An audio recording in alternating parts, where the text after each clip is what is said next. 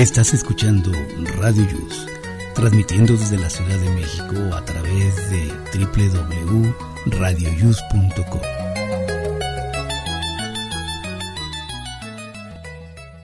El siguiente programa contiene escenas de conocimiento explícito, con diálogos cargados de curiosidad, que pueden afectar la sensibilidad de personas no acostumbradas a hacerse preguntas sobre el mundo que las rodea. Tamales Marín presenta.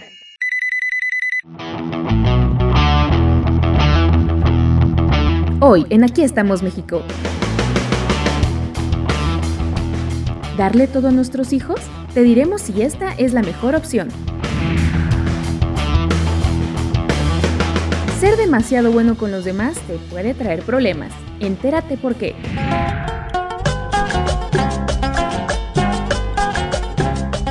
Conoceremos la historia de la salsa y del mambo.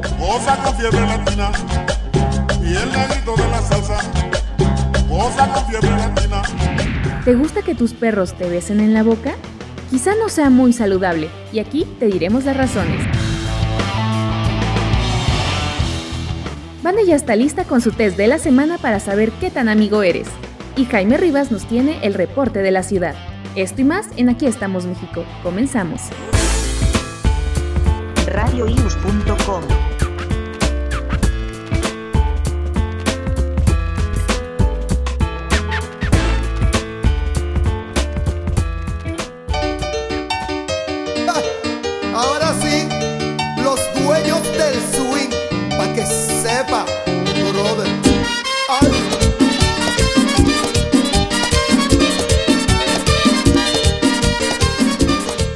Muy buenos días, les saluda su amigo Jesús Zelaya. Estamos en otro sábado, como siempre, acompañándolos a ustedes.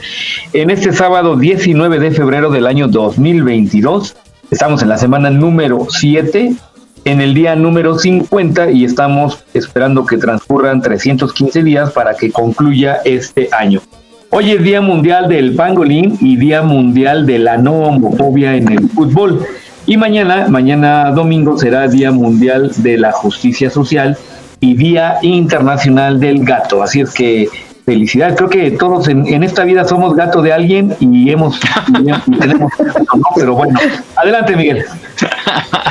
Muy buenos días, buenos días. Bienvenidos al programa número 97.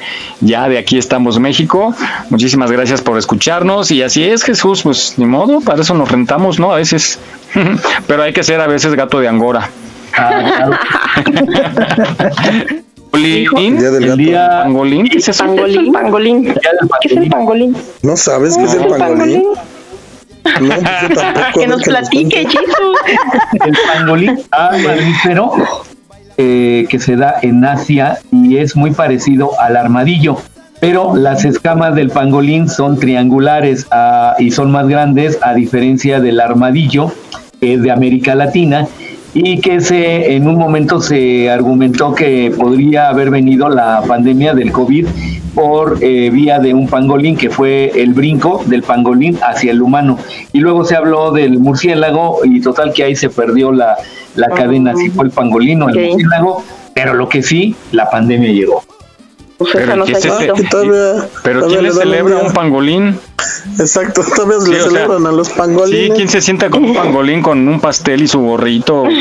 Allá en, China sí, así se oh. Corte A, allá en China ahí con su pangolín y su pastelín. pangolín, sí. bueno, pues felicidades a todos los pangolines que nos escuchen. bueno, pues vamos a iniciar. A saludar, a saludar a mis compañeras. Rosy Pastel, muy buenos días. Hola, ¿qué tal chicos, radionautas? Esperamos que les guste el programa. Ya, ya supimos que es un pangolín, eso es muy importante. Aprendimos algo y felicidades también a los gatitos. Claro, a los gatitos mañana van a estar de manteles largos los meninos. Bueno, eh, Fabi, muy buenos días. Hola, hola, buenos días. ¿Qué tal? ¿Cómo están todos? Un gusto otra vez estar con ustedes. Espero les, les guste el programa de hoy. Seguramente que sí, como siempre. Bueno, Vane, Hello, good morning por la mañana. Pues aquí, mira, listo el sabadito para que sea algo divertido, entretenido y que podamos aprender todos. Así es que arranquemos. Bienvenidos sean. Gracias a ti. De una vez un adelantito de qué es tu test.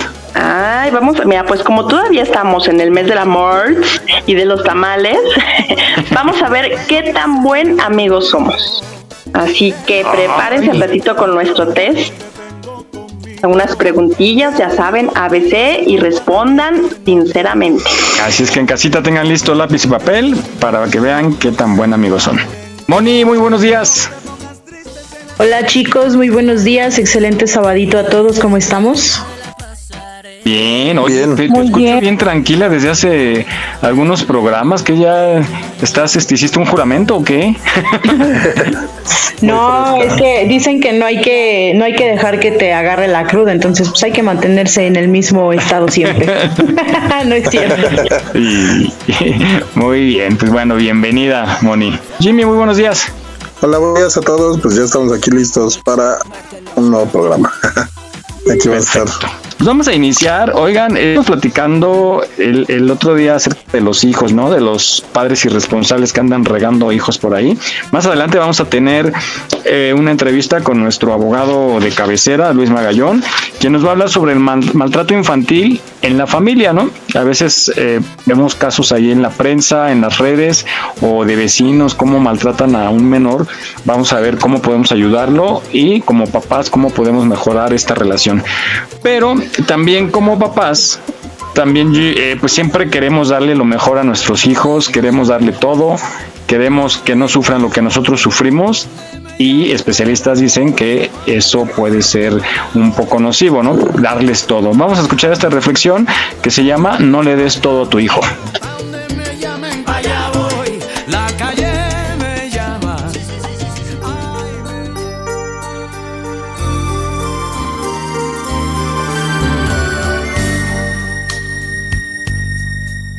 No le des a tu hijo todo lo que quiere.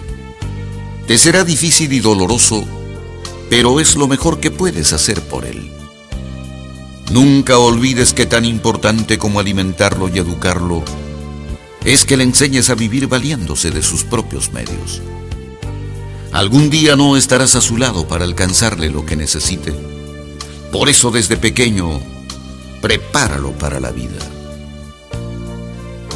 Tu hijo debe disfrutar de su niñez con la inocencia propia de su edad, recibiendo amor a raudales, pero a la vez aprendiendo a su manera que en la vida no se puede tener todo lo que se quiere y eso depende de ti. Poco a poco enséñale a cumplir sus deberes, a defender sus derechos y a practicar el orden y la disciplina, pero sin lastimarlo. Para eso Dios te hizo inteligente. Acostúmbralo a controlar sus deseos y a resolver sus necesidades conforme sea posible, sin alterar la naturaleza de las cosas ni ir por encima de nadie, porque todo tiene su lugar y su tiempo. Enséñale a esperar, a decir no y a respetar el no de su prójimo. A pesar de su corta edad, él irá asimilando todos tus consejos, porque los niños, aunque no lo creas, lo entienden todo. Juega con él hasta el cansancio.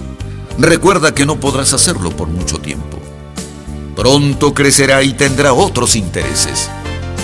Mientras tanto, cuídalo, engríelo, guía sus pasos. Pero cuando se caiga si no se ha herido, enséñale a levantarse solo. Que Dios te ilumine para que además de darle tu amor y tu tiempo, sepas inculcarle que existe el hambre, la injusticia, el dolor, la enfermedad y la muerte. Si no lo haces, cuando crezca estará en desventaja ante los demás y frente a la vida. En su adolescencia tendrás otras tareas que completarán su formación. Pero si de niño le diste todo lo que quería, no podrás ayudarlo mucho. Y ya de hombre, si logra superarse, vivirás orgulloso de sus éxitos. Pero si no, tendrás mucha culpa de lo que le pase.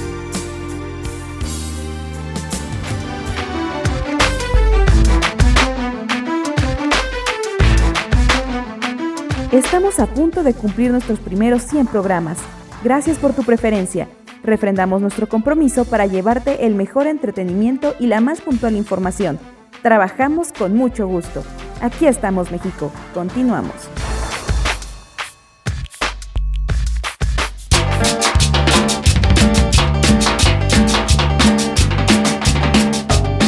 Ah, yo igual. Muy bien, pues ahora ya sabemos qué no hacer con los chamacos, porque los chamacos son algo bien delicado en cuanto a su formación. Eh, algo se equivoca uno, pues ya se amolaron las cosas. Muy bien, adelante, Miguel. Oye, y es que también hay regalos eh, que lejos de ser como pues para un reconocimiento que acabaron una carrera o acabaron de estudiar o, lograron algún premio en alguna actividad, hay papás que luego les regalan sobre todo la motocicleta o el auto y hemos visto casos muy tristes, ¿no? De que acaban pues muy mal, que no están preparados para eso todavía. Bien dice el dicho, ¿no? ¿Quieres echar a perder a tu hijo? Dale todo. Sí, pero si hay si hay regalos que sí son peligrosos, ¿no? Porque, pues a lo mejor, ¿qué, qué piden normalmente los hijos hoy en día? Un celular, ¿no? Y un videojuego. Hoy sí, tecnología, videojuegos. Ah, antes que pedían muchachos en nuestra época. Ah, y de estos este scooter de como patín del diablo eléctrico. ¿A poco? ¿Está todavía de moda? No, pero los eléctricos son los nuevos. Cuando no hay ni que estirarle el piecito. En su época, ¿qué pedían? Muñecas. Una avalancha. Jesús sí, pedía muñecas. Se le concedió. Una avalancha. Yo me acuerdo, yo me acuerdo de la muñeca comiditas. Ah, mueve los manitas. Viajes también, ¿no? Era como más nice en 15 años, fiesta. Enciclopedias. No, no, no, digo, estoy remontándome a mi época. Ropa. Ropa. Permisos para salir. ¿No? No, porque esas nunca me la dieron. Una bicicleta. no. ¿Qué se me hace? Oigan, ¿qué se me hace? Moni era monja y se fugó. Ay, ¿eso crees? Pues sí. Ay, qué buen concepto tienes de a mí muchísimas gracias, Mike. sí, pero de esas descarriadas de que ya cambian de banda. de monja. De sorpresa. ya sorpresa. Está bien, está mejor que, fíjate, está mejor ser sorpresa que sorrita. bueno, oigan, ya, están Pero tú, ¿quién lo dijo? Oigan, pues estas cosas del amor, todavía estamos en el mes del amor y la amistad. Vamos a esta eh, cápsula que nos dice por qué dibujamos los corazones como lo hacemos, ¿no? Así como de yo así que de corazón, ¿no? Con forma de corazón. Pero ¿de dónde viene esa costumbre de hacer los corazoncitos así? Simétricos y bien bonitos, bien, con un rojo bien bonito. Pero bueno, vamos a escuchar de dónde viene. ¿Por qué dibujamos así los corazones? Este órgano antes era solo una víscera, pero ha recorrido un largo camino para ser asociado con el amor podemos encontrar símbolos parecidos en representaciones tan antiguas como la pintura del brujo o la moneda de Sirene. Los egipcios, con su ceremonia del peso del corazón, fueron los primeros en asociar el órgano a los sentimientos, pues pensaban que en él cargábamos la conciencia. En la Román de la se mostró al corazón como una metáfora de la entrega del amor, pues en el libro hay una ilustración donde el protagonista le entrega su corazón a su amada. Estas imágenes de ofrendas del corazón se volvieron muy populares en la literatura medieval.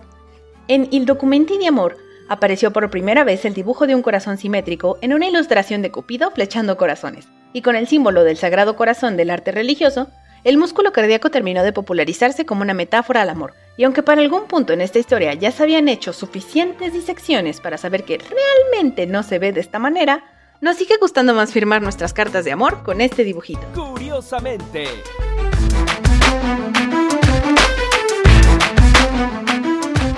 Aquí estamos México y nos gusta nuestro trabajo.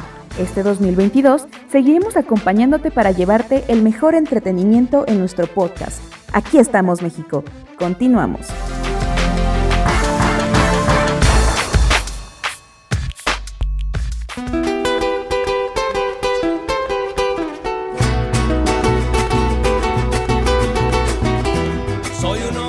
Muy bien, pues yo creo que todos pintamos, en algún momento pintamos corazones, ¿no? Este, en las bancas de la escuela, en, este, los cuadernos, pero bueno, viejos tiempos aquellos. Adelante. Hubo, un presidente que con sus manos sí lo hizo como realmente Hizo una roca. Hizo el intento. Ignorantes algo. nosotros. Ajá, nosotros que Claro. no somos No, como no no entendíamos su arte abstracto. ¿Y- ¿Hicieron de cartitas ustedes? Yo sí. Así con la- el galán, con el... de, la- de póker. Hasta luego, luego hasta Yo, más que amigos, ¿no? cartas, De hacía pergaminos, no inventes.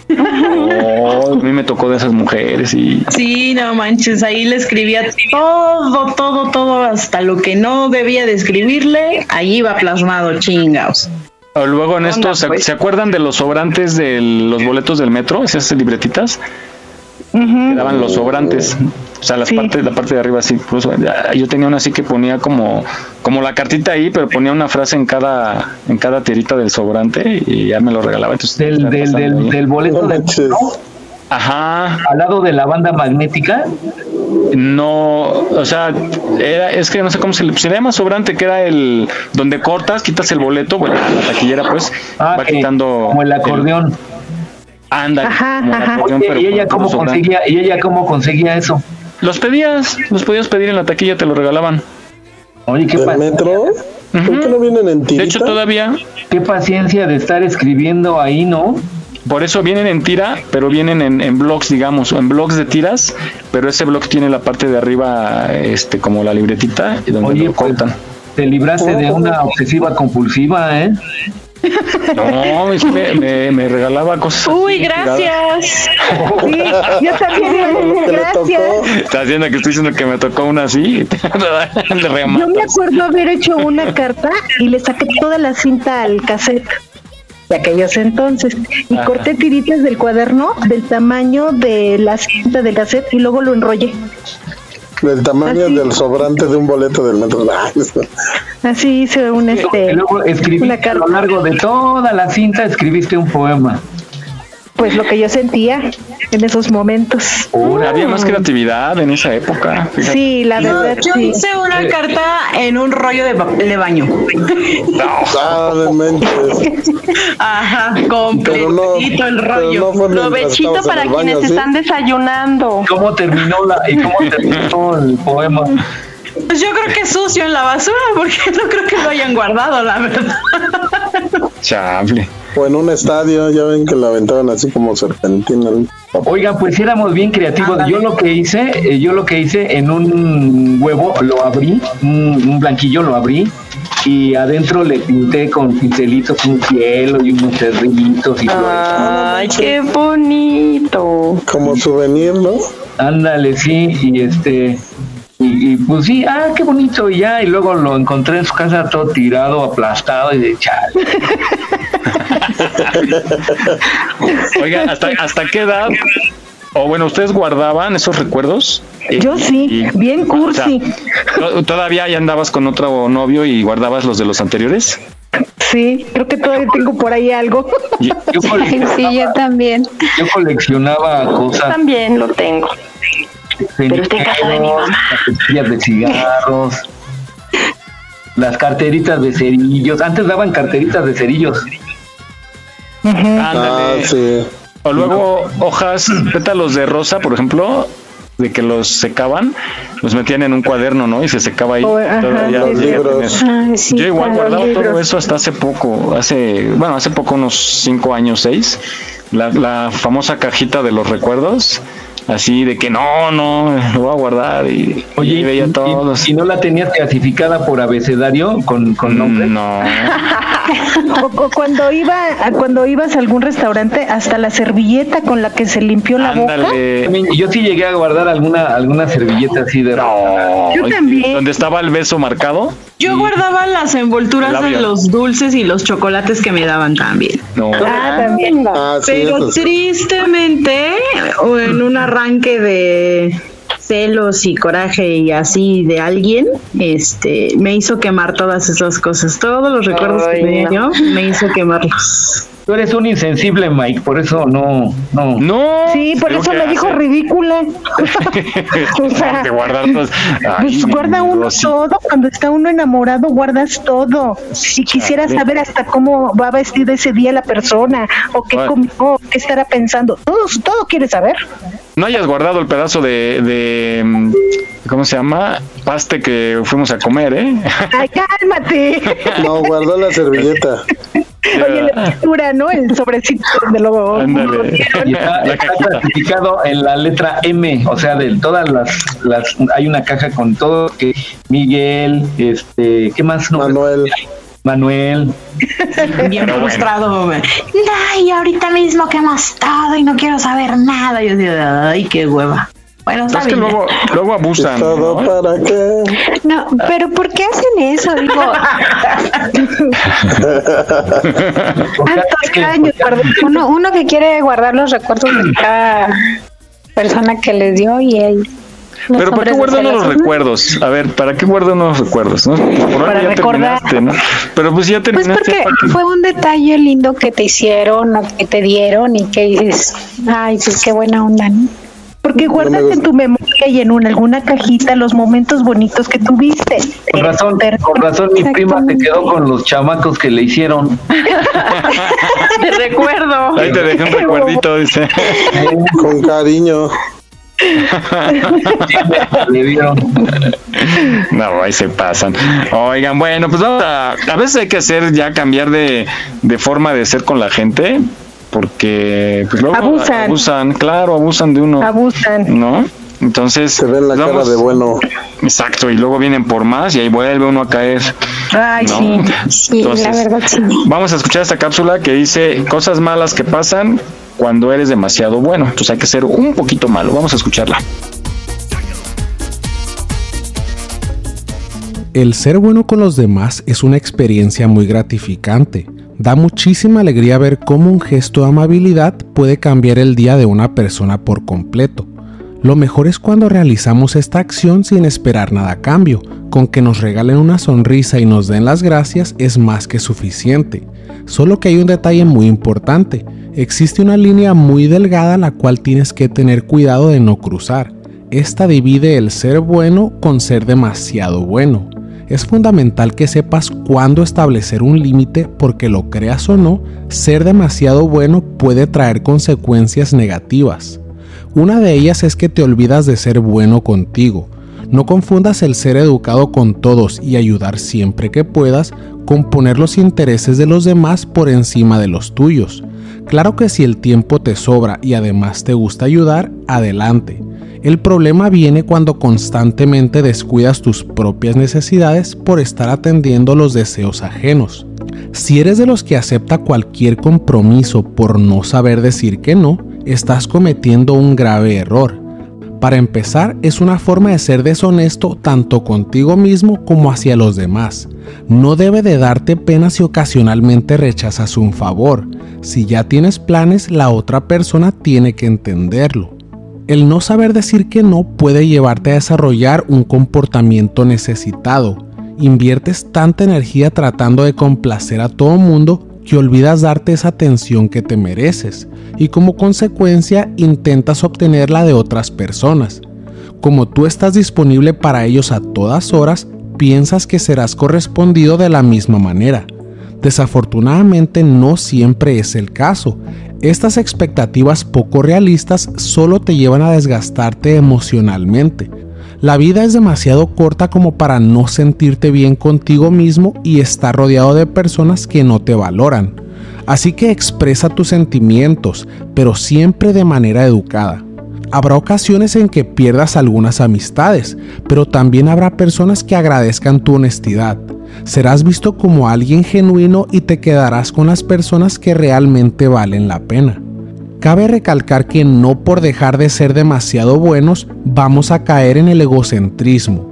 Es importante que encontremos ese balance adecuado que nos permita ser generosos con nosotros mismos, pero también darnos el tiempo de apoyar a las personas que nos rodean.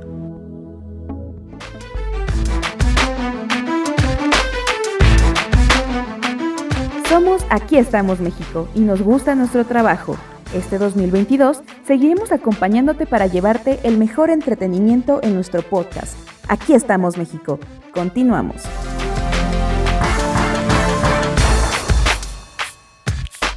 Yo la conocí en un taxi, en camino al club. Yo la conocí en un taxi, en camino al club.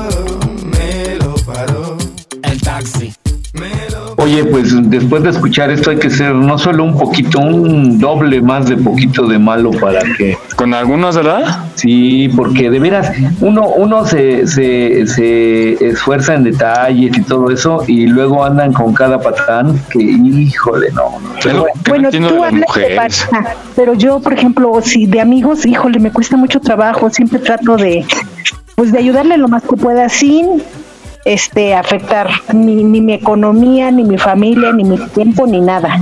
Pero sí soy mucho de ayudar. Pero a veces muchos damos de más, eh, como lo dice la cápsula, yo sí luego Sí. soy así, que, que traes algo que vas a ocupar o que a lo mejor no siempre dinero, sino la acción, ¿no? De yo te llevo, este... al- Ser entiende, la situación a veces, ¿no? Dices, qué difícil Sí. está pasando, este, tratas como de minimizar, mitigar un poquito su dolor y das de más, ¿no? Alguien dice, no, des, no des de más y ahí va uno y este, yo te llevo, no te preocupes o este... eh, Y de repente dices, bueno, a lo mejor estabas malita, no podías ir y, qué bueno que la acompañé, ¿no? Hasta Llévate mi coche, lo por-. Eh, nunca, solo a una persona le he prestado mi carro. Pero este... Ay, se me fue el avión. Ah, eh, pero de pronto ves que, que ya le ayudaste y de pronto está en la fiesta, está organizando otro Reven o está de vacaciones y tú pues no, no podías caminar, ¿no? y pasé por ti, te llevé y, y bueno. Oye, pero ¿a poco, Miguel? Sí, luego no agradecen, la verdad. Sí, luego no agradecen. Miguel, ¿tú nunca has hecho algo así con una mujer? O sea, que se preocupan por ti y no le das la importancia necesaria. Depende del escenario, mi Jesús. Sí, depende del escenario y de quién se trate. No, de quién se Yo trata no importa. Está en, tu está en ti decidirlo, ¿no? Sí, exacto, No, exacto. mi Vane, no, no, no, no, no, ahí sí no. Ay, que se sí. los dice alguien. no, no, no, puede Sí, ser con. sí, sea- sí. no. Yo puedo ele- no, yo puedo elegir si este chico lo mantengo. ¿Qué vas a hacer mi ahorita, mi Vane? Ah, Lo que tú digas. Vane, ¿Qué vas a hay veces que no se puede, de verdad. Yo lo intenté con una persona y no pude. no encontraste la Eso está estrategia. en ti, está en ti. O sea, era tu No, pareja. qué Sí, malas- a lo que me refiero es, no lo pude mantener como mi amigo. Ahora es mi Por novio. Yo también No, es pienso que por más que digan que, ah, que sí, vamos a ser amigos y que no sé qué, se enojan cuando ya te ven con una persona, ya te ven interesados, así. Ah, pues que- claro, claro. Y así, y está, pas- está pasando actualmente de que según primero así muy digno y ahorita que, ya ve que ando por otros lados, pues ya sí, ya andan de que Yo, por sufriendo. Por ejemplo, ustedes saben que yo conozco a Miguel desde hace muchos años y lo considero muy buen amigo. Y cada que yo pueda, siempre voy a estar dispuesta a ayudarle. Pero no quiere decir, Gracias. no, de verdad, no quiere decir que quiera algo con él. O sea, los dos sabemos guardar la distancia. No, de verdad, de verdad, lo digo de corazón. ¿Qué dice Rosy? Si tú eres la innombrable. Cállate. no es cierto. Pero que yo le guste a Miguel, esa es otra cosa, ¿verdad? Ah, Rosy. No, buena amiga, buena amiga. Siempre. sí se puede ayudar. tener amigos hombres. Sí, claro, pero por supuesto que sí. Pero ¿por qué sale el tema? Ah, no, sí, definitivamente sí. Por ejemplo, yo en mi caso tengo más amigos hombres que, que mujeres, de hecho contadas las mujeres, pero a lo que me refiero es lo que decía Miguel, que, que hay veces que no se puede, y sí, o sea, hay veces que por más que quieras ver como amigo a una persona y, y que por más que quieras no verlo más allá de él, te falla, o sea, como dicen por ahí en el corazón no se manda muchas veces. Que claro que así empieza una relación. Primero empezamos por ser amigos y ya después el siguiente paso, pues algo más, ¿no? Así se empieza. Bueno, supuestamente. Al revés, primero se empieza por algo más y luego acaba uno siendo amigo. Por eso. O enemigo. No, enemigo. Yo soy siempre de la idea que hay que aprovechar el momento. ¿Verdad? Sí. ¿Verdad? Sí, sí, sí, totalmente. Fuertes declaraciones. Que de pronto, de pronto le digo a una amiga, oye, ¿te acuerdas cuando fuimos a, a tal lado, no? A la marquesa o tal lado, que hubo chance de algo y nada más te dice, era tu momento y lo desaprovechaste. Y yo, pero pues aquí Ay, estamos claro. ya. ¿no? pero aquí, No, no, no, si no se van a aprovechar y también. repite, Dice- era dice, tu momento estamos. y lo desaprovechaste. Ahor- Ahorita es el momento de mi marido, dice. Sí, pero pues, Ay, Ay, ese es ese otro tema, innombrable. como dice el licenciado, ese es otro tema. Oigan, ¿se acuerdan que hace dos programas Jesús nos prometió que iba a investigar de cómo era lo de los los días cuando se decreta el día de, ¿no? Entonces, pues ya se puso a trabajar y ya nos tiene información. Adelante, Jesús. Muy bien, pues eh, así como les había prometido, eh, busqué la información eh, relativa a de dónde surgen los días internacionales y bueno, encontramos esta cápsula que nos abocamos a presentárselas a ustedes. Adelante. Si me preguntan qué tú me has dado, seguro yo. ¿Para qué sirven los días internacionales? La celebración de los días internacionales nos dan la oportunidad de sensibilizar al público en general acerca de temas relacionados con cuestiones de interés tales como los derechos humanos, el desarrollo sostenible o la salud. Al mismo tiempo, pretenden llamar la atención de los medios de comunicación para que señalen a la opinión pública que existe un problema sin resolver. El objetivo es doble. Por un lado, que los gobiernos tomen medidas y por otro, que los ciudadanos conozcan mejor la problemática y exijan a sus representantes que actúen. ¿Cómo y quién los elige?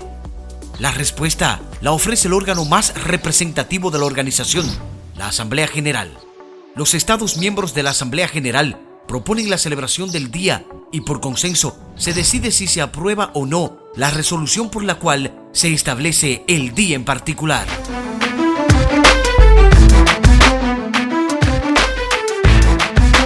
No olvides seguirnos en nuestra página en Facebook. Aquí estamos, México.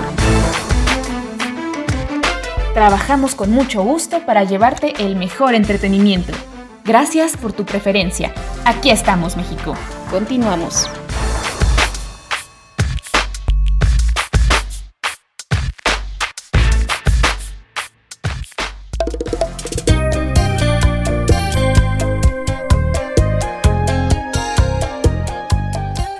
Bien, así es que ahora sí ya saben cómo eh, se obtienen o de dónde salen los días internacionales. Este organismo mundial pues se encarga de indicarlos a propuesta de los países ah, en algunas ocasiones. Adelante, Miguel. Oye, pero entonces, a ver, ya me imagino a los miembros de este organismo reunirse para decir, hoy es el día del, ¿cómo se llama? El que dijiste. Pangolín, pangolín, pangolín. Del pangolín. O sea, hay propuestas, será como de lluvia de ideas. A ver, ¿qué se les ocurre que llegan todas las propuestas, las avientan y la que queda arriba de la, primera que agarran. Hoy es el día del pangolín. Chanfle, qué interesante.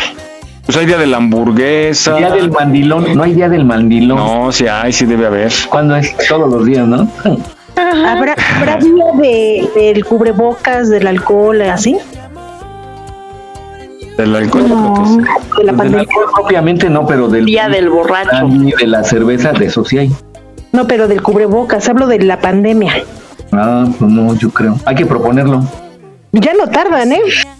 Mira, mira, ya encontré. El 9 de mayo es el Día Internacional del Mandilón. ¿Ya pronto en serio? La mamá. Sí, sí, sí, en serio. No, nunca lo había escuchado. antes del de Mira, de las Madres. este lunes, eh, bueno, es una nota del 8 de mayo. Dice, este lunes es el día de los mandilones. ¿Y qué es un mandilón? Y ya dice, otro encabezado, este 9 de mayo se celebra a nivel mundial el día del mandilón. Pues sí queda, porque si el día 13 de, de febrero es el día del amante y el 14 del amor, pues sí queda, ¿no? Como que se me hace lógica.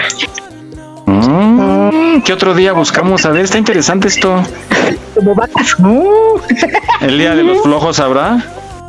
Sí, no lo dudes. los- Ay, la verdad me da flojera buscar. No es cierto. A ver, Día de los Flores. ¡Ay, 10 de agosto!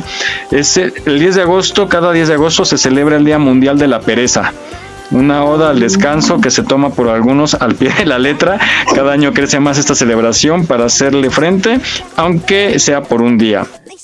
¿Qué día es para anotarlo? El 10 de agosto. A ver si no me da flojera celebrar. Sí, sí. Chanfle, qué interesante es esta vida. ¿Día de qué? De los pelones. De los Ah, calvos. claro. Sí, acaba de pasar. ¿Ah, sí? ¿Cuándo fue? Por un pelito y se me va.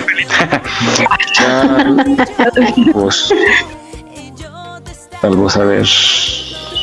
Ha de decir la gente que nos escucha, qué interesantes sus temas. 7 de octubre, 7 de octubre, Día Mundial de los Calvos. Fíjate. Mm, Seguramente nuestros ra- queridos radionautas han de tener muchas ideas de días internacionales en la cabeza. Oigan, que por cierto, no sé si vieron que les mandé en el chat que nos escuchan ya en más países y eso está padre. Está increíble. Sí, nos escuchan eh, eh, obviamente aquí en la República Mexicana, gran parte en Estados Unidos también, saludos a nuestros paisanos. Y en Alemania, en, Sur, en Alemania, a ver aquí en está. Surcorea, en Francia. Espero que en Ni Ucrania no. digas porque digo puras tonterías. Suiza, Brasil, Pero, la- pero Chile, como las dices en español, no hay bronca. Ah, no entiendo. ah, sí.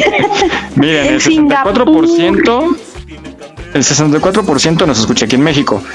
El 27 en Estados Unidos, el 4% en Alemania subió porque nada más era el 1%. Mm, mi Shirley está trabajando duro con su familia. Luego en ah, Corea del Sur, En Corea. Irlanda, a lo mejor un expresidente. en Francia, Suiza, Brasil, Canadá, Costa Rica, Japón, Singapur, Chile, España, Reino Unido, Nicaragua. Ya está ahí. Mm. Órale, qué padre. Bien internacionales nosotros. Bien, eh, Imagínense que nos escuche el papá. Se ve de espaldas. va a decir, arrepiéntense pecadores. Sí, pecadores.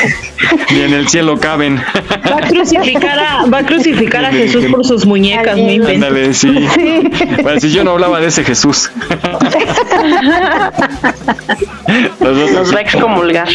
Sí. Bueno, y hablando de pues de pecado, vamos a escuchar la historia. ¿Les gusta a ustedes la salsa, el, el baile, el ritmo? ¿Les gusta bailar salsa? Claro, claro. Sí. Pues es que sin salsa no hay fiesta. Pues sí, a mí me gusta, pero no la sé bailar. Y quiero meterme ya, primero Dios, este año, hay por aquí cerca una academia de baile. Quiero meterme a, a clases porque es rica la salsa. Vamos a escuchar la historia de la salsa y el mambo.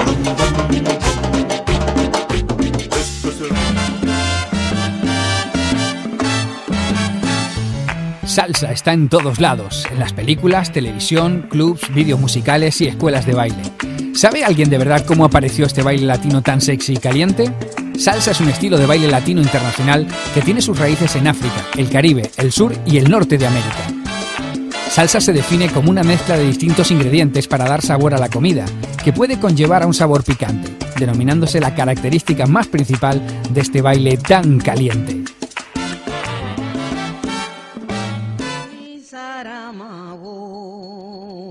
Todo comenzó en África, con la conga, el cuero sobre madera.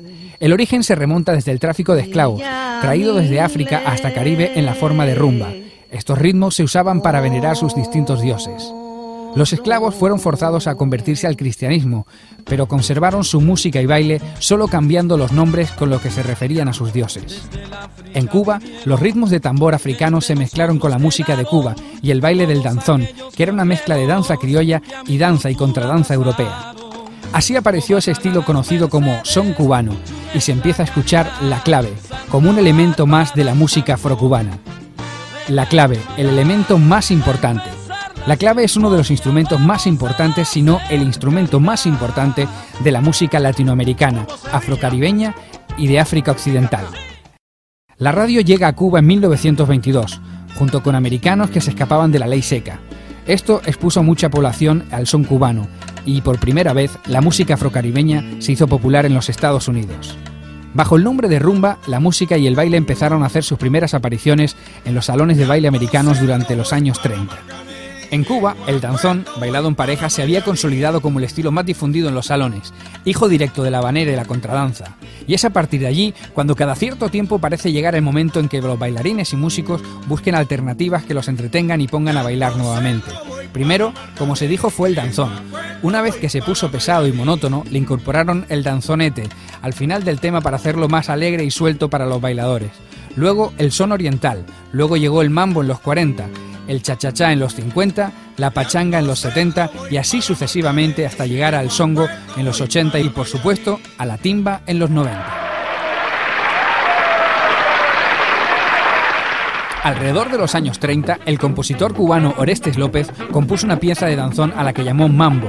En 1943, Pérez Prado, amigo de López, llamó a su banda Mambo, que en realidad significaba conversación con los dioses, lo que nos trae de vuelta a la influencia original de África. El mambo de Pérez Prado era una versión más animada de la música cubana, añadiendo elementos de metal y percusión. Según la historia, inventó unos pasos que acompañasen la música y los presentó en el Club Tropicana en La Habana en el año 1943.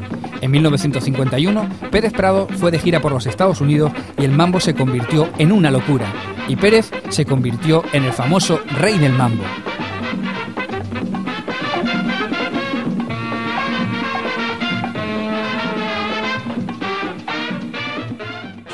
El mambo apareció por primera vez en el Park Plaza Ballroom de Nueva York, un lugar favorito para los bailarines entusiastas de Harlem español. Sin embargo, el verdadero avance del baile llegó cuando ganó el entusiasmo en el 1947 en el Palladium, ubicado en el centro de Manhattan. En un principio, el Palladium abrió sus puertas como un club solo para blancos. Sin embargo, el negocio era pobre y el promotor Federico Pagani fue capaz de persuadir al dueño para organizar fiestas de música latina, aunque en un principio solo los matinés de los domingos abrió sus puertas a los puertorriqueños y a los cubanos y se convirtió en un lugar poco común para los blancos.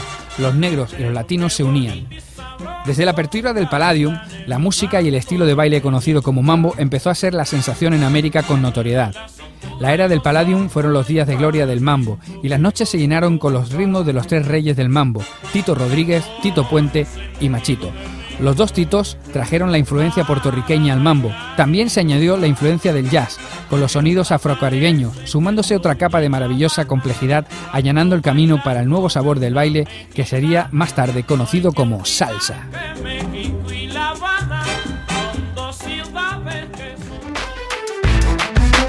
No olvides seguirnos en nuestra página en Facebook. Aquí estamos, México. Si tu ciudad cuenta con alerta sísmica, recuerda que puedes tener hasta 60 segundos para ubicarte en un lugar seguro. No bajemos la guardia. Continuamos.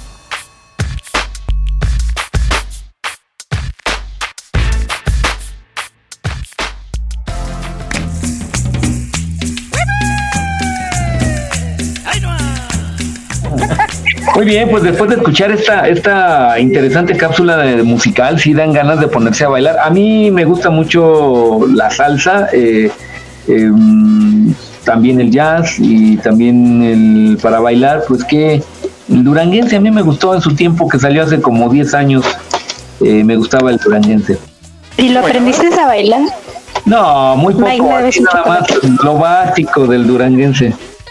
Mm, en ese nada más te conectabas. La barriga, ¿no? Metías un, un, alambrito a la corriente y ya bailabas así como duranguense. Decía que, que, decían que agarraras una escoba y ahí. Todo, ándale. Como ¿Les, ¿les puedo contar una anécdota del duranguense?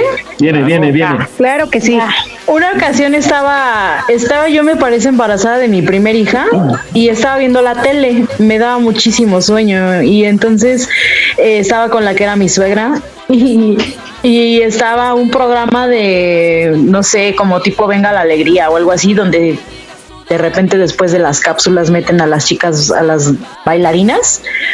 Y de repente empecé a ver que estaban bailando duranguense. Y le digo a, a mi ex suegra, digo, ay, ya vio. Le digo, qué bonito, mira, ahora ya están poniendo hasta niñas con síndrome de Down a bailar. Ay, no. Ay, qué así bailaban. Pero de verdad fue sin, o sea, fue sin mala onda, sino que yo pensé que, que pues estaban malitas, ¿no? Después vi que no, que era el baile del, del momento. Oye, algo parecido, este, Moni, yo un día estaba viendo las noticias y no sé si recuerden que en un partido de fútbol cayó un rayo y electrocutó a varios jugadores. Y se vio la escena que los estaban sacando en camilla, pero estaban negritos, negritos, y dije, órale, el rayo sí fue. Era un partido en África y eran de... Qué gacho. Eso estuvo más feo, ¿eh? Pero tampoco fue de mala onda, o sea, me fui con la imagen y mi mente pensó y varió y creyó otra cosa.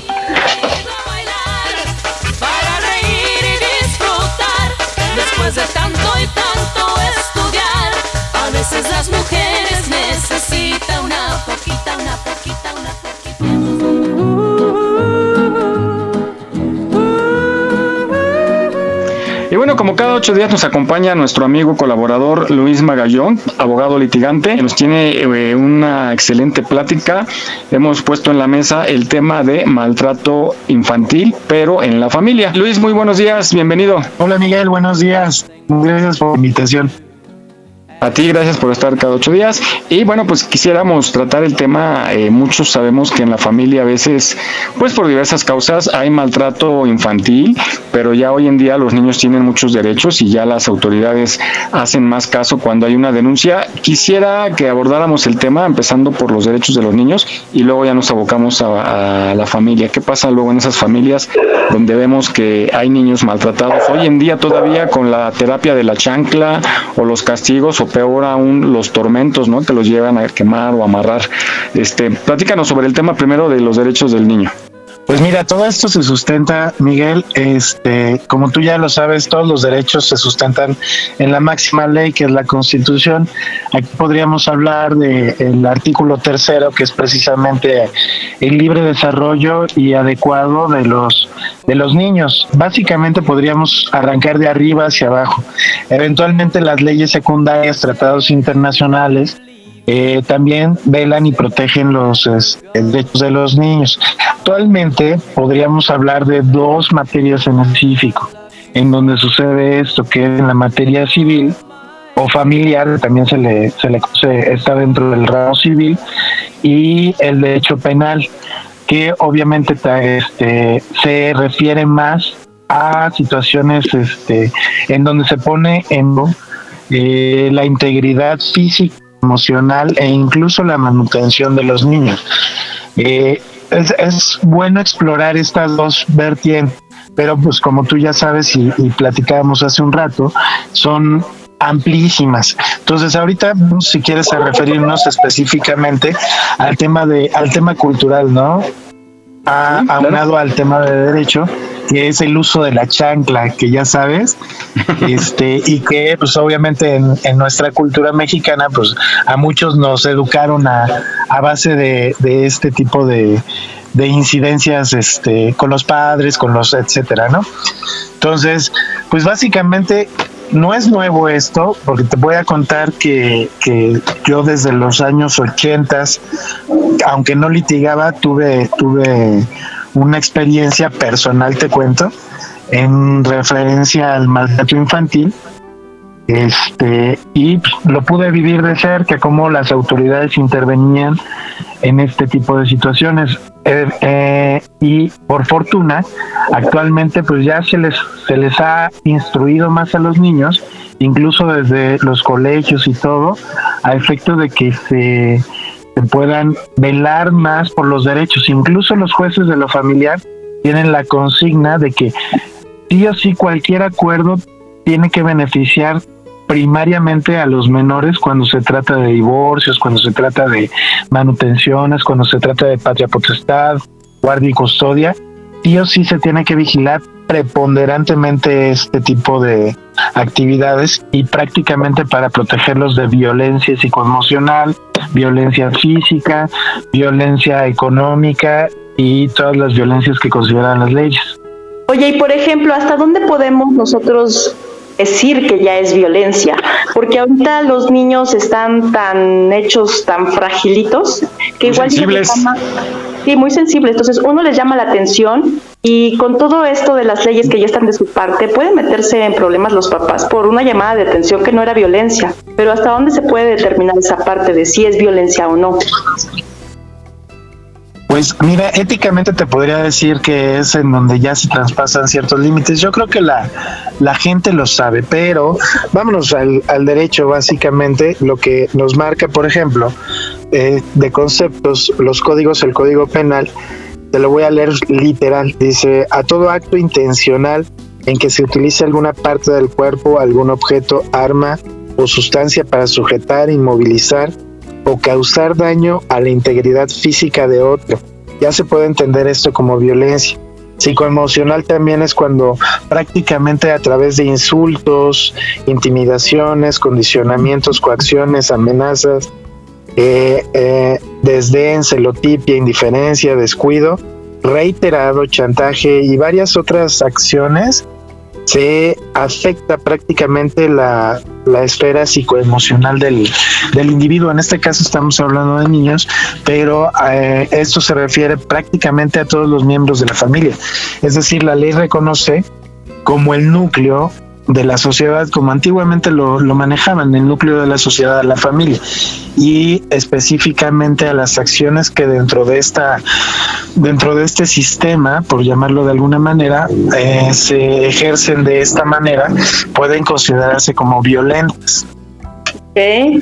Entonces yo creo que sí podemos distinguir, ¿no? Es decir, un llamado de atención del oye, pues lava los trastes, etcétera, etcétera, siempre y cuando no sea con la intención o la motivación de denigrar o de, este... Eh, ahí yo creo que es el, el surcido fino, por llamarlo de alguna manera, el surcido fino entre, el, entre lo que es violencia y no, ¿no? Porque obviamente requerimos de disciplina y requerimos de disciplina para también para con los niños, tal vez con amor en ese sentido, este, con ciertas previsiones para poder este, apoyarlos a desarrollar esta, estas, estos hábitos que son este, éticos, ¿no? Pero con amor les doy unos cinturonazos. Pero no, corazón, ahí sí, ya, Yo creo que, yo creo que los cinturonazos, pues no, ya, ya están como fuera de lugar. Es como llamar la atención, sí, de cierto modo van incrementando o se va incrementando el grado, pero ya, eh, ya el hecho de darles un golpe, etcétera, pues sí podría entrar en, en una especie de violencia.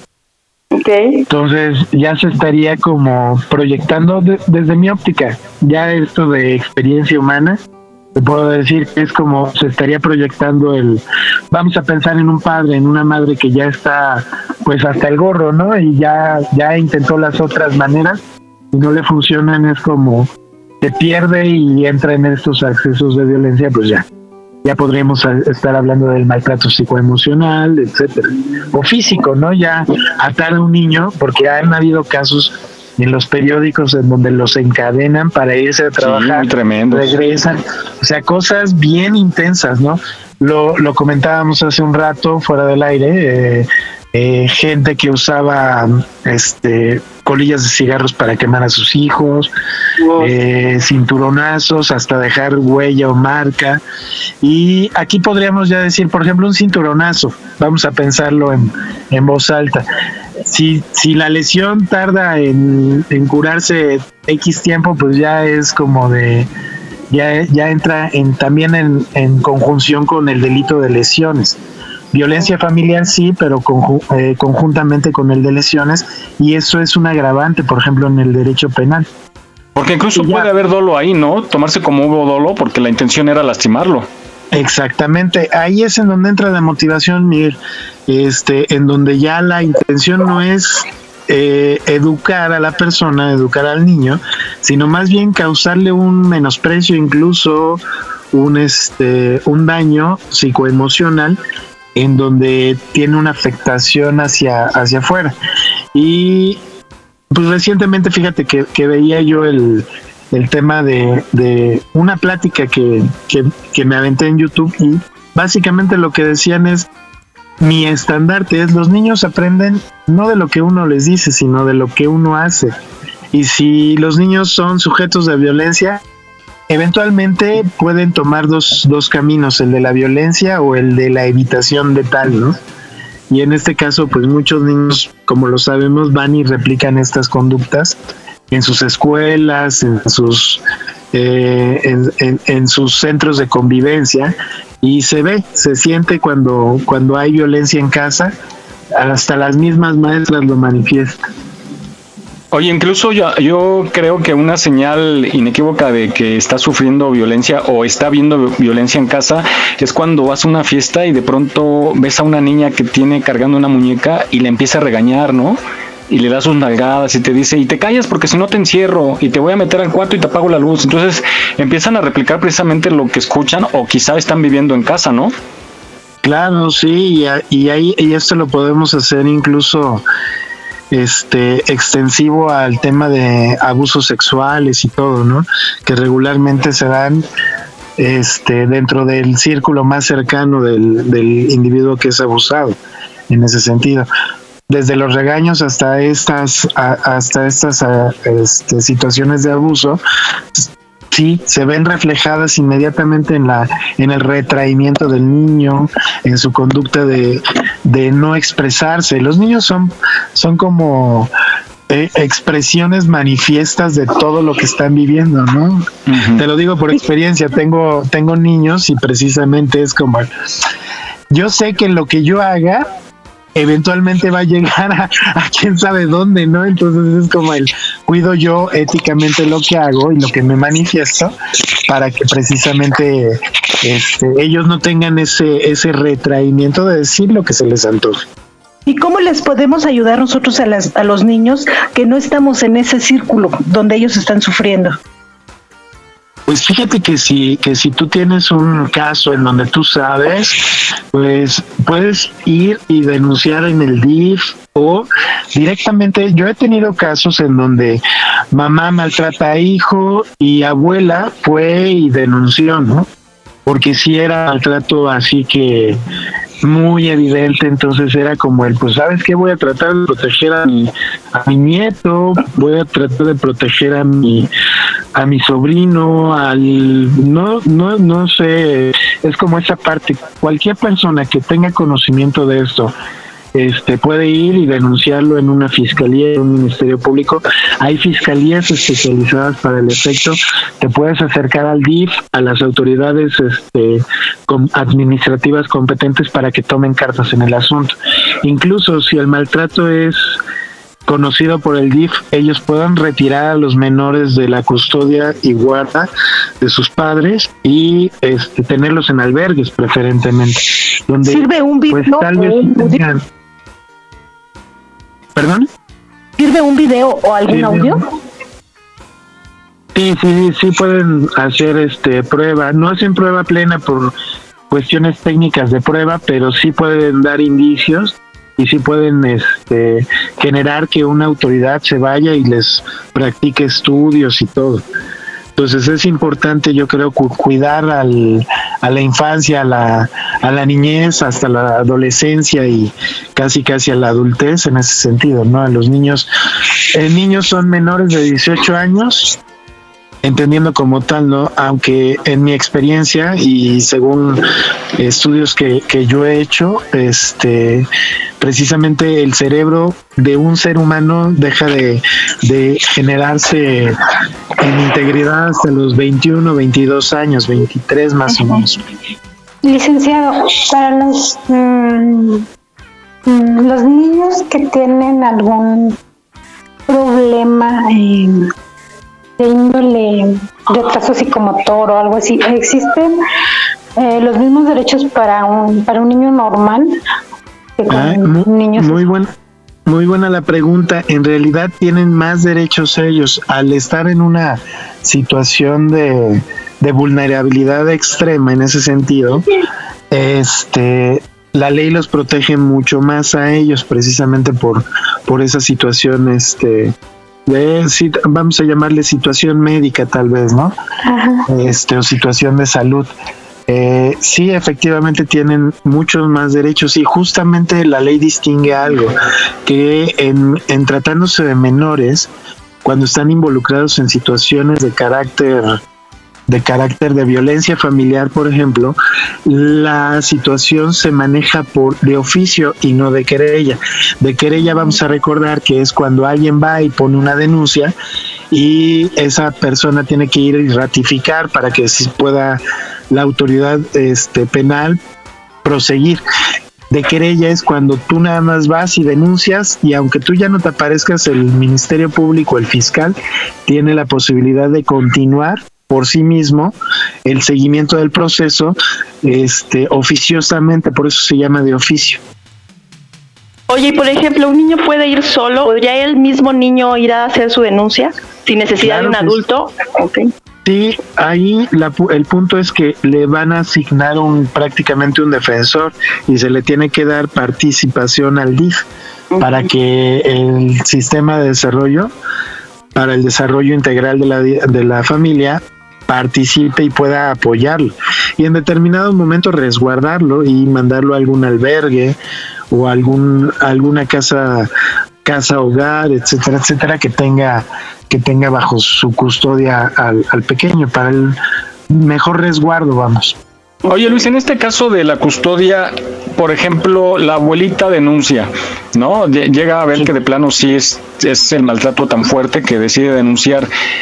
El DIF en, en, un caso extremo que donde se comprueba que sí fue maltratado, torturado, quemado, etcétera, y lo tienen en un albergue, en una casa hogar. ¿Qué pasa con el proceso? Ya se, determinó que los papás no son aptos para, para, tener al menor. ¿Tendría, en este caso, la abuelita la oportunidad de eh, pelear la custodia, de pedir la custodia? ¿O cómo es el proceso? ¿Qué pasa con el niño? Sí, efectivamente podría, incluso ya hablando en materia familiar, Sí, si, si la abuelita está viendo que el niño no está o, no está siendo atendido conforme, pueden intervenir los, los, este, los ascendientes, que serían los abuelos, para obtener la guardia y custodia del menor e incluso pedir la pérdida de la patria potestad de los padres en determinado caso que sea una situación grave. Entonces, ¿qué significa la pérdida de la patria potestad? Eso sería buenísimo para un programa específico, pero te cuento, pierdes los derechos de progenitor prácticamente, aunque no tus obligaciones. Entonces tienes que seguir aportando manutención y todo, aunque no ejercer los derechos como padre eh, o, como madre, ¿no? Parentales, vamos. Muy bien, ¿alguna otra pregunta, chicas? Porque ahora sí, ya nos, nada, nos quedó muy claro. Está muy bueno, está muy bueno. Y, y a nuestros amigos que nos escuchan, pues si llegan a ver algo anormal ahí con sus vecinos, que el niño que, que le están pegando, que denuncien exactamente, ya nos dijo el licenciado en qué instancias, pero sí, y, y hoy en día la ley está más a favor de, de, los niños, ¿no, licenciado? Como era antes. Sí, efectivamente, este, se han dado cuenta, yo creo que al final del día donde tenemos que empezar a trabajar la integridad y dignidad de los eh, mexicanos es ahí, ¿no? En la niñez. Incluso también yo he visto que ah, eh, cuando se hace viral un video, toman cartas en el asunto, aunque no haya denuncia, ¿no? Que es el hecho de verlo publicado, creo que sí toman cartas en el asunto cuando se trata de este tipo de, de abusos. Sí, justamente ahí es en donde la autoridad oficiosamente tiene que atenderlo precisamente porque si se está si está ocurriendo y es está involucrado un menor tiene la obligación jurídica de atenderlo oficiosamente. Aunque no haya nada se pone y se investiga. Perfecto pues licenciado Luis Nagallón abogado litigante, muchísimas gracias por, como siempre, esta interesante charla y esas sugerencias. Lo esperamos la próxima semana a ver con qué tema nos vamos, porque está muy bueno, muy bueno. Yo creo que vamos a hacer algún programa que sea de una hora, porque está muy interesante todo esto. Sí, muy bien, muchas gracias. No, a usted. Nos vemos la próxima semana. Hasta luego. Bye, gracias. Gracias, buen día y continuamos en Aquí estamos México.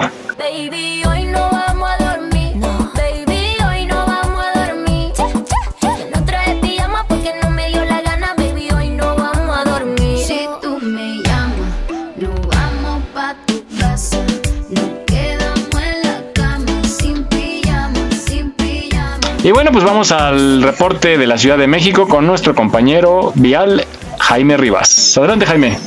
Claro que sí, Miguel, pues el día de hoy amanecimos con mejor clima. Eh, tenemos el cielo mayormente despejado, amanecimos con 6 en la mínima, 25 en la máxima para el día de hoy. Va a estar un poco soleado, así que ahora pónganse el bronceador, es un buen día para lavar. Y pues el hoy, hoy no circula sabatina, aplica de manera habitual como todos los sábados para los vehículos que tienen holograma 2, así como los vehículos con holograma 1, terminación de placa impar, pues se les hace la invitación para evitar la zona centro, donde habitualmente tenemos cortes a la circulación, la zona de reforma, centro histórico, el, el ángel de la independencia, y pues quedarse en casita o salir un poco a, a solearse ahorita que hay un buen clima. A que se orien. Ay, qué rico. Bueno, gracias Jaime. Sin probabilidad de lluvia, ¿eh? Para que... Perfecto, conste, ¿eh? Conste. Sí, sí, sí. gracias, gracias por tu reporte.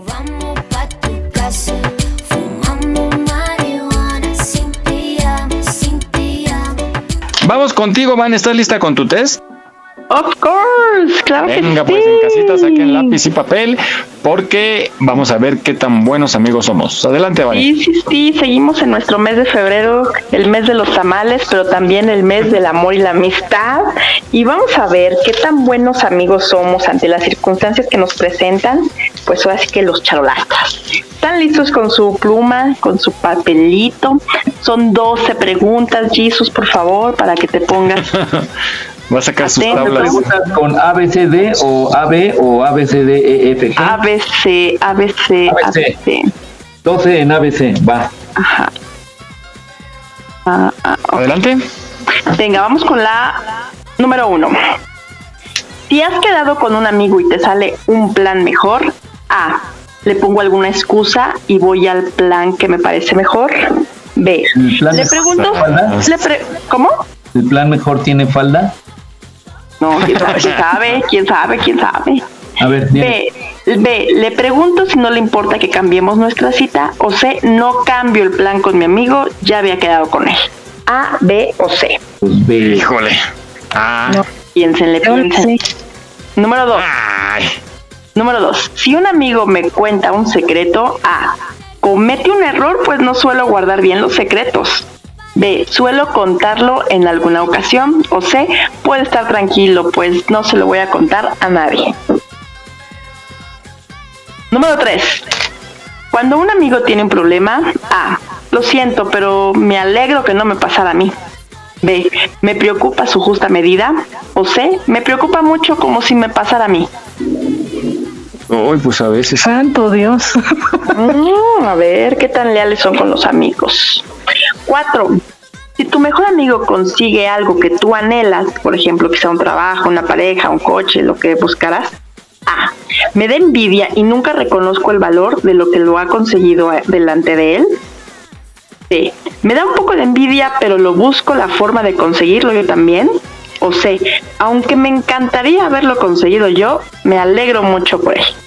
Claro, como si me lo hubiera pasado yo bien. Eh. Cinco. Si tu amigo hace algo que te ha molestado, A. No le digo nada, pero me vengo a sus espaldas o hablo mal de él con otras personas. B.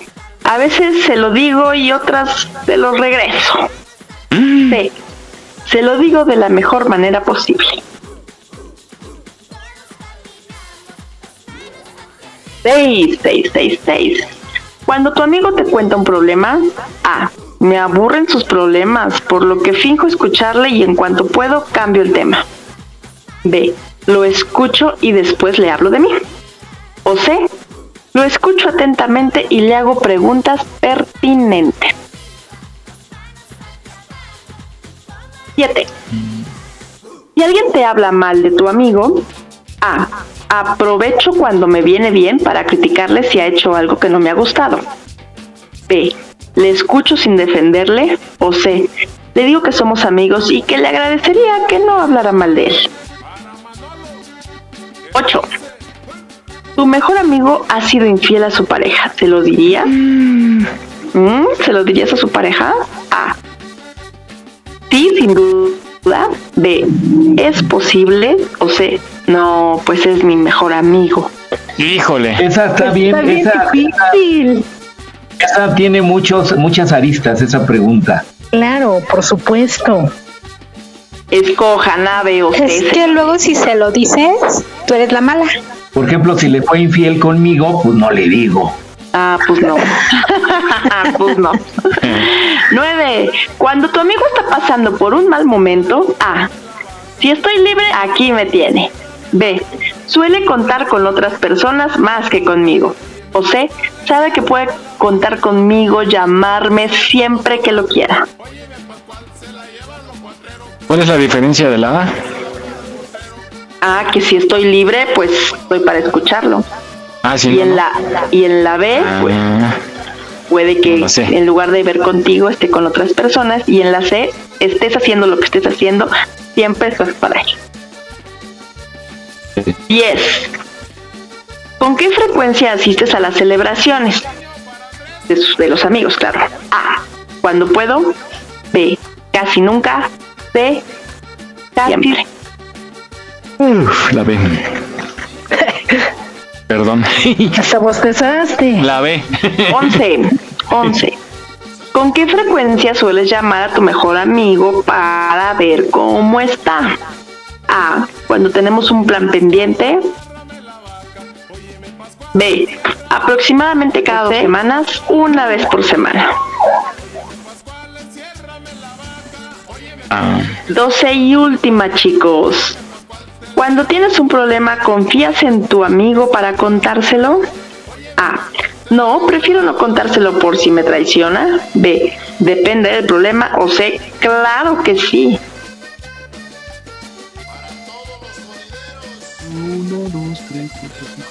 Hagan sus conteos A, B o C que en estos momentos les voy a dar su resultado. Yo tengo, 8C. tan, tarán. Yo tengo mayoría de C. 1, 2, 3, 4, 5, 6. También tengo 10. Yo, Mario, 10 mayor- C y 2B. 7. Tengo mayoría B. C. ¿C? Chanfle. O sea, todo C menos Mike. Yo 6B. Ajá. Ok. Ahora resulta que somos buenos amigos. Bueno, pues ninguno de mis Pero no entre compañeros nosotros porque no nos conocemos. Ahí les va. Para quien tuvo mayoría A, es un amigo dudoso. Te falta complicidad, implicación y confianza. Estos son elementos básicos en cualquier relación amistosa que en tu caso no aparecen. Tal vez deberías revisar qué significa la palabra amigo para ti. Uh, uh. Vamos con la B, chicos, que tuvieron la mayoría B. Ah, no, Mike nada más tuvo B, los demás fueron C. Eh, Mike, eres el amigo colega, eres un amigo, pero de esos que se implican lo justo. No te gustan las ataduras en lo que a las amistades se refiere, por lo que participas poco en el día a día con tus amigos y haces que ellos también participen poco en tu día a día. Si te sientes bien, así perfecto. Si no, busca el modo de sentir más cerca a la gente. Y para todos los demás que tuvieron C, son unos amigos verdaderos. Eres un amigo de verdad, de esos que todos soñamos tener en nuestro lado, en situaciones difíciles y alegres. De aquellos que están dispuestos a abrazarte, a llorar contigo cuando te va mal. De aquellos que ríen con tu risa más sincera cuando tú también eres feliz. Disfruta de tu magia, tus amigos de verdad nunca se aprovecharán de ti y te sabrán cuidar. ¡Eh, qué bonito, No, chicos! ah, resulta. Pues es que bien- sí No los envidies. Mike. Ya sabemos eh, eh, con qué tenernos con Miguel. No, no. No, ya saben. No hay que invitarlo a ninguna reunión. Nah, Sí, no, a porque casi hasta hizo, oh, sí, sí, sí, ay, qué flojera. Ese es el amigo. No, no, no. Va a estar. Pero no es tan Eh. ferviente como, nos, como los otros, pues. Tiene que ser el anfitrión esta vez. Bueno, pues gracias, Vane. Allá en casita, saquen sus conclusiones para que ya sepan qué tan amigos son. Gracias, Vane. Nos escuchamos la próxima semana. Ujú, bye, bye. Bye, continuamos. hubieras dejado esa noche, porque esa misma noche encontré un amor. No me hubieras dejado esa noche, porque esa misma ¿Ustedes quién fuma de ustedes? No, no, no. Mm, Pues de vez en cuando. Yo poquito. Ahora ya no, va a salir una nueva ley en donde casi cualquier lugar va a estar prohibido fumar. De hecho, en la vía pública va a estar prohibido fumar. En los, en las empresas luego ponían una terraza para fumar, también ya va a estar prohibido fumar. ¿Y eso por qué? Pues por la protección del medio ambiente y de las personas no fumadoras. Pero eso ya hace tiempo, ¿no? Sí, pero ahora lo van a endurecer más y lo van a, a- a regular más. Qué bueno, eso está muy Fíjense bien. que una vez fui a una reunión con unos amigos que todos fumaban menos yo. Y estábamos allá rumbo a Cuernavaca, era una quinta donde hacía un frío horrible, ¿no? Estábamos todos adentro de la cabañita y así conviviendo bien padre. Y de repente les dan ganas de fumar, ¿no? Pero pues yo saben que yo no fumaba, entonces siempre me los corría, ¿no? Sí, sí, sí, pero a tu ventanita para allá afuera. Pero hacía ese día un frío, frío, frío, cañón. Y en una de esas dice, bueno, pues nos vamos a ir a fumar y se salen todos a fumar, ¿no? Y pues con el frío y esto estaban, bueno, que no se lo aguantaban, ¿no? Y hasta dijeron, qué bárbaros, o sea, la única que no fuma es ella y nosotros somos los que nos tenemos que salir y hasta se salía el dueño de la casa, ¿eh? A fumar. Entonces fue un cotorreo porque decía, la única que no fuma está allá adentro y nosotros aquí afuera muriéndonos de frío por un cigarro. Y decía, pues ustedes demensos, ¿por qué no se meten, no? Pero así, así las Te cosas que deberían ahora... de haber sacado a ti, ¿no? Exacto, eso dijeron, ¿por qué no la que sale es ella? Dije, no, no, no, hace frío. Pero así va, ahora sí, no van a poderse ni salir, ni a fumar. No estoy triste, no es mi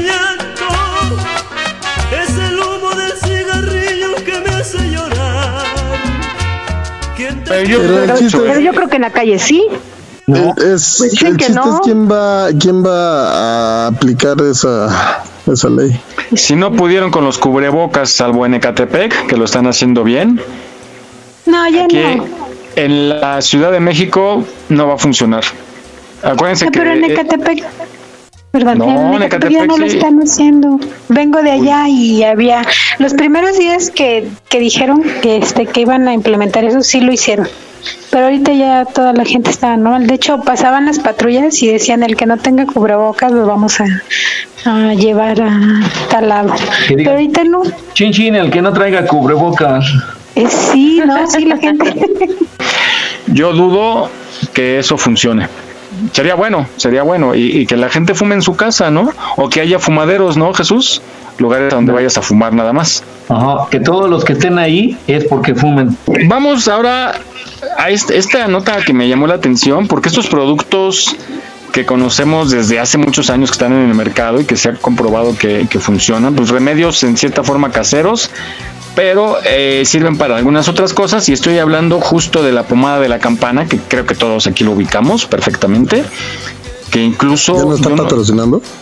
ya no he visto, yo no he visto mucha, muchos comerciales como antes, que sí había uno que otro por ahí de este producto. Es de los como el jabón sote, que no necesitan tanta promoción. Pero vamos a escuchar las maravillas que se pueden hacer con esta pomada.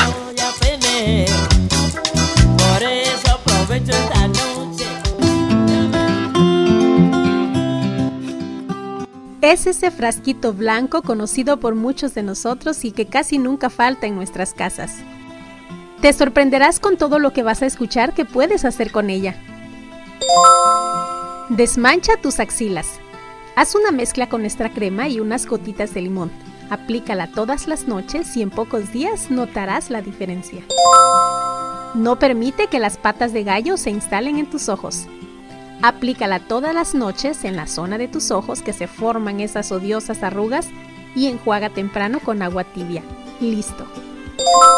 ¿Tienes tus labios resecos? Pues ponte crema de la campana. Verás que te quedan como bebé las veces que sea necesario. Quita las manchas de vejez en tus manos. Sí, todas las noches póntela. Úntate esta pomada hasta tus codos. El mejor exfoliante para el cuerpo. Puedes mezclarla con un poco de azúcar o puedes mezclarla con un poco de bicarbonato de sodio y exfolia todo tu cuerpo, al menos una vez por semana. Y vas a ver que quedará sedosa y libre de impurezas después te bañas como normalmente lo haces. Si te has quemado en la cocina o en cualquier otro lugar, ponte un poco de la crema y verás cómo ese ardor se va. Para los piquetes de mosquito. ¿Tienes el cutis seco? Entonces ponte esta pomada. Verás que será tu mejor amiga de ahora en adelante. Cualquier tipo de estrías, especialmente las del embarazo. Si no quieres que estas molestas rayas aparezcan en tu abdomen, entonces aplícala cuando estás embarazada y después del embarazo. Para los callos de los pies. Úntala todas las noches y ponte unos calcetines, listo, a dormir. Verás que después que te la hayas puesto varias veces, ya no estarán ahí. Sirve para cualquier rosadura, hasta para la de tu bebé. Para la irritación después de que te depilas o que te rasuras. Y ahora ya sabes, haz que no falte jamás en casa. Y recuerda, suscríbete a mi canal.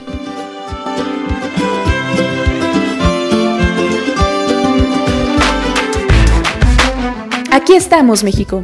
Esperamos tus comentarios a nuestro WhatsApp 56 294 1459. 56 294 1459. ¿Te gustaría ser parte de nuestros patrocinadores? Envía un WhatsApp al 56 294 1459. 56 294 1459. Continuamos.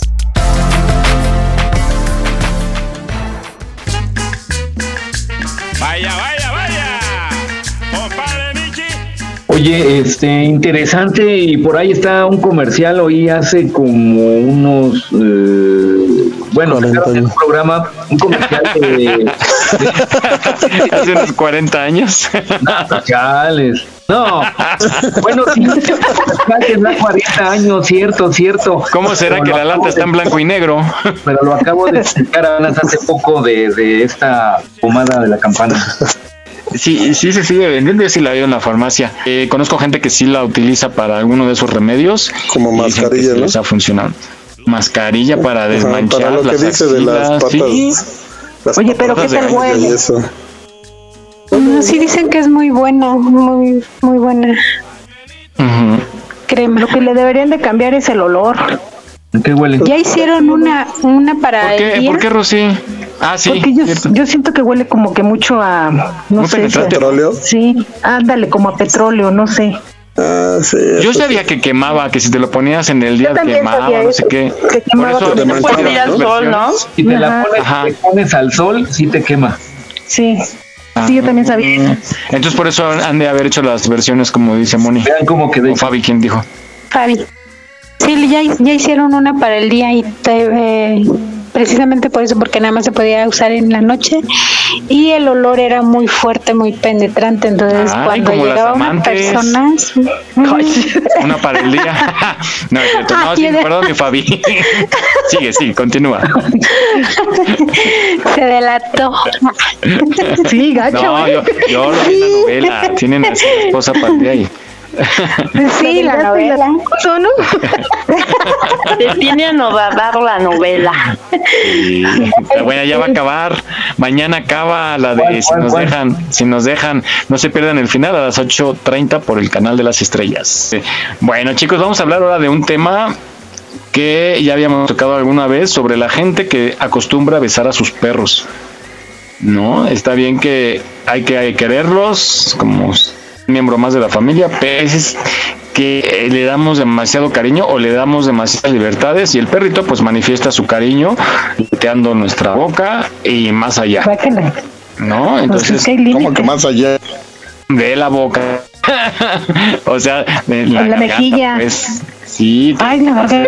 lavado y encerado, sí, te- Sí, es que hay unas no, que pues. sí dejan que las lama todo. Sí. Sí. Ay, no, no. Sí, sí, hay, hay que, hay que como que poner límites, ¿no? El perrito Sí, no puede entender eso, que está haciendo, hace con mucho cariño, pero en cuestiones de salud es bien delicado. Vamos a escuchar las tres eh, enfermedades que nos pueden dar por permitir que los perros nos besen en la boca.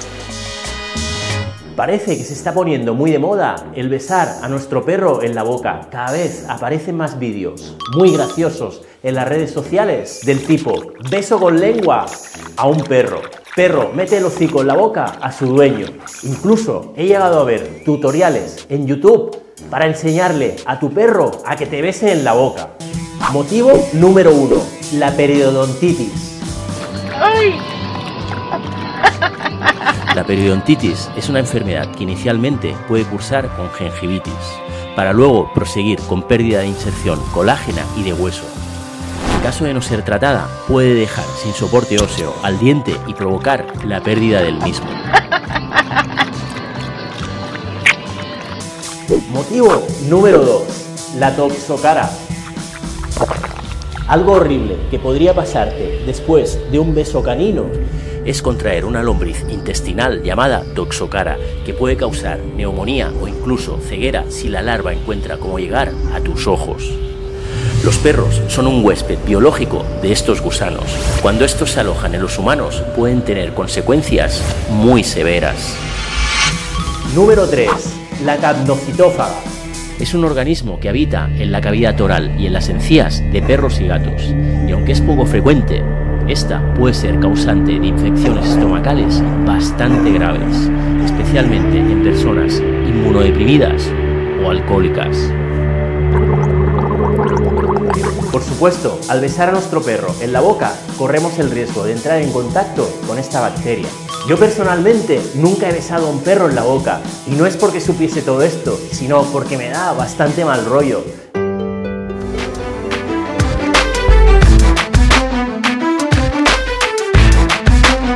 En Aquí estamos México deseamos que este 2022 sea de muchos éxitos. Estaremos a tu lado para celebrarlos. Visita nuestra página en Facebook. Continuamos. Amarra el perro, Petronila, amarra el perro. Amarra el perro, Petronila, amarra el perro. Amarra el perro, Petronila. Preocupante y interesante esta cápsula que nos habla de los perritos que mucha gente los quiere, pero pues no hay, no hay que exagerar. Muy bien, adelante Miguel. A mí, a mí me preocupa mucho esta de que, que de este mm, parásito que si te llega al ojo te puedes quedar ciego.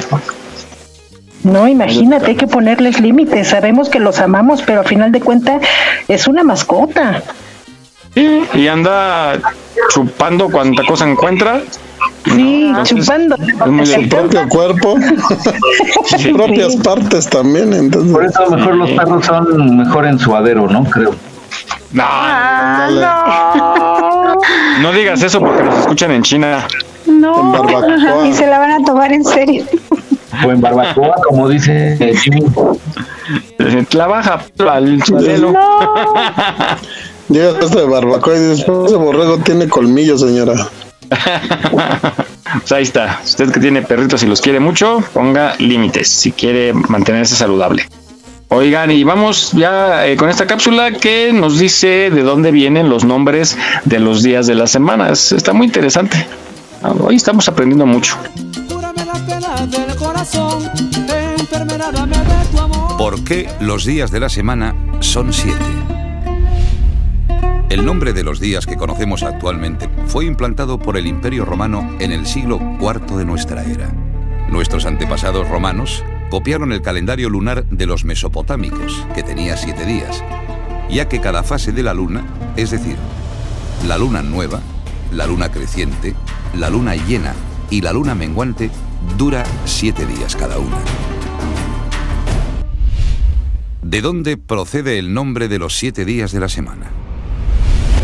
El nombre que nuestros antepasados le pusieron a cada uno de estos siete días que duraba una fase lunar se corresponde con los siete astros que cambiaban su posición en el cielo.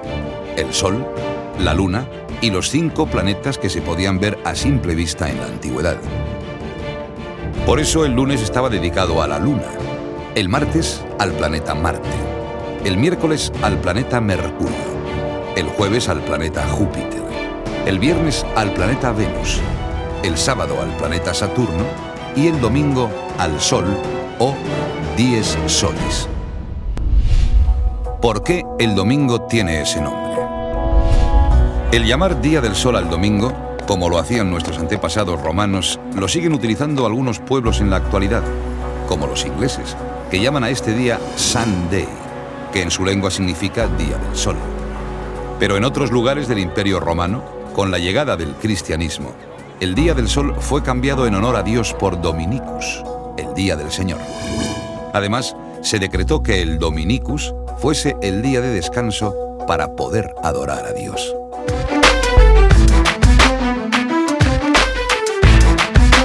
No olvides seguirnos en nuestra página en Facebook. Aquí estamos, México. Trabajamos con mucho gusto para llevarte el mejor entretenimiento. Gracias por tu preferencia. Aquí estamos, México. Continuamos.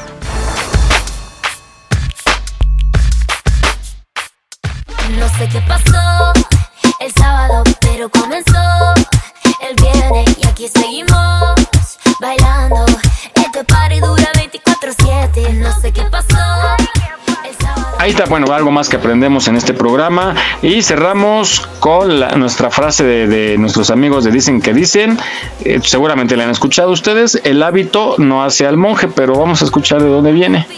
Échate pa' acá, un poquito más, vamos a bailar los dos El hábito no hace al monje. Es una expresión muy usual en varios países, no solamente en México, sino de toda América Latina, y que tiene su origen en el medievo.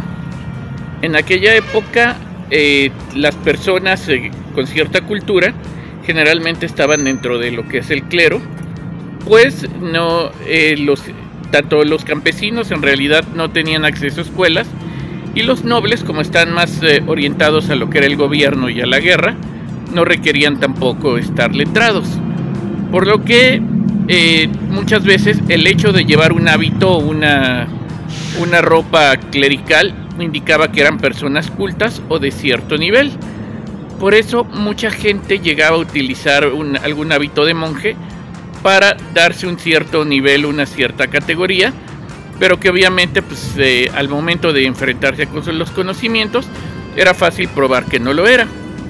A partir de ahí, cuando se quiere hacer notar que la apariencia de una persona o de una circunstancia no necesariamente refleja los talentos o la capacidad de una persona, se dice que el hábito no hace al monje.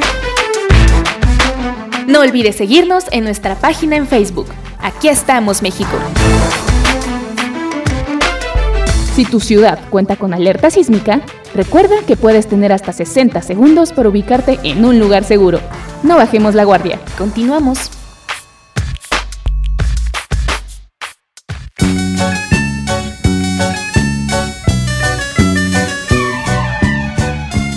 Pues bien, este, regresamos y muy usada, ya tenía mucho tiempo que no escuchaba esta frase del hábito no hace al monje, ¿no? Y hay otra por ahí que dice que eh, ensayo no presta lo que talento no da. Adelante, Miguel. Ah, caray, esa nunca la había escuchado. Sí, Hombre, hoy sí estamos de un conocimiento bárbaro, ¿eh? Ensayo no da lo que talento no presta. O sea, que si yo, alguien no nació para tocar la guitarra o el violín, así se pasa toda la vida ensayando, jamás va a poder tocar guitarra o violín o lo que esté ensayando. Ah, está bien buena esa frase, ¿eh? ¿Y se aplica cuando uno es presidente? Ándale. Justo es el ejemplo preciso, ¿eh? El que nació para regarla, ¿no? El que nace para Bueno. maceta del pasillo no pasa. Bueno, chicos, pues llegamos al final de este programa. Vamos a dar las gracias a la gente que nos escucha dentro y fuera de México por conectarse. Felicidades a los que cumplen años. Ya vienen nuestros cumpleaños, chicos. Ya Viene- pronto. ya viene el de Rosy Pastén, Vane, Fabi también, ¿no? Así es. ¿Y quién Yo más el aparte de mí? 26. Y el mío. Y alguien más, no sé, Simón. No, Demón ya pasó. Bueno, pues ya estaremos El de la celebrando. Y- bandera. Y, los 100 años, digo 100 años, 100 programas de aquí estamos No, México. bueno, 100 Ya años. estamos por celebrarlos. Caray, a mí no me han tocado los últimos dos. Bueno, pues ya estaremos celebrando nuestros 100 programas de aquí estamos México. Gracias por escucharnos. Nos despedimos, Rosy. Muchas gracias compañeros, queridos radionautas. Fue un muy buen programa. Aprendimos demasiado desde el principio hasta el final. Cuídense mucho y acuérdense, no hay que bajar la guardia porque todavía estamos en pandemia. Gracias. Oye, Rosy, neta, sí deberías de tener un programa de cuentos, ¿eh? Tienes voz de cuentacuentos. Un día les voy a contar mi cuento. Va, Un día de especial para los niños. Sí, uno chiquito. perfecto. Cuando Órale. lo tengas, nos lo pasas y lo metemos con todo Sí, gusto. te lo mando grabado. Para el día Ah. del niño. Ándale, para el día del niño. Fabi, nos despedimos. Pues fue un gusto estar con ustedes. Espero les haya gustado el programa, que sea entretenido porque a nosotros nos gustó mucho. y tenga lindo fin de semana. Diviértanse. Gracias. Gracias a ti por conectarte, Moni. Chicos y chicas guapas, muchísimas gracias como cada sábado, eh, muy divertidas aquí todas y todos. Y pues como siempre yo les mando un abrazo con mucha buena vibra, pasen muy bonito. Gracias, gracias Moni, nos escuchamos la próxima semana, Vane. Pues vámonos a ver qué vamos a hacer este fin de semana, rico, sabroso, compartir con la familia, haciendo cosas productivas, ¿eh? Porque el día ya nos dijo Jimmy que va a estar bueno, bueno, bueno para salirse a solear. Así es pórtense mal, cuídense bien, nos escuchamos el próximo sábado. Sale pues, pues vamos a despedirnos. Gracias a la gente que nos escuchó y felicidades nuevamente a los que cumplieron años. Les invito a que escuchen la programación de Radio Yus toda la semana, música ambiental, las 24 horas del día, programas muy interesantes durante la semana y nosotros todos los sábados de 10 a 12 del día. Gracias por acompañarnos, nos escuchamos la próxima semana. Adelante Jesús. Muy bien, muchas gracias, Rosy, Vane, Moni, Fabi, Jaime y Miguel. Muchas gracias. Y el público, el más importante de este programa. Pásenla bien, excelente fin de semana, coman rico y a divertirse. Siempre con medidas de seguridad. Hasta la vista. Bye. Bye. Adiós. Buenos días. Increíble. Saludos a la innombrable. Ay. No podía faltar. Saludos.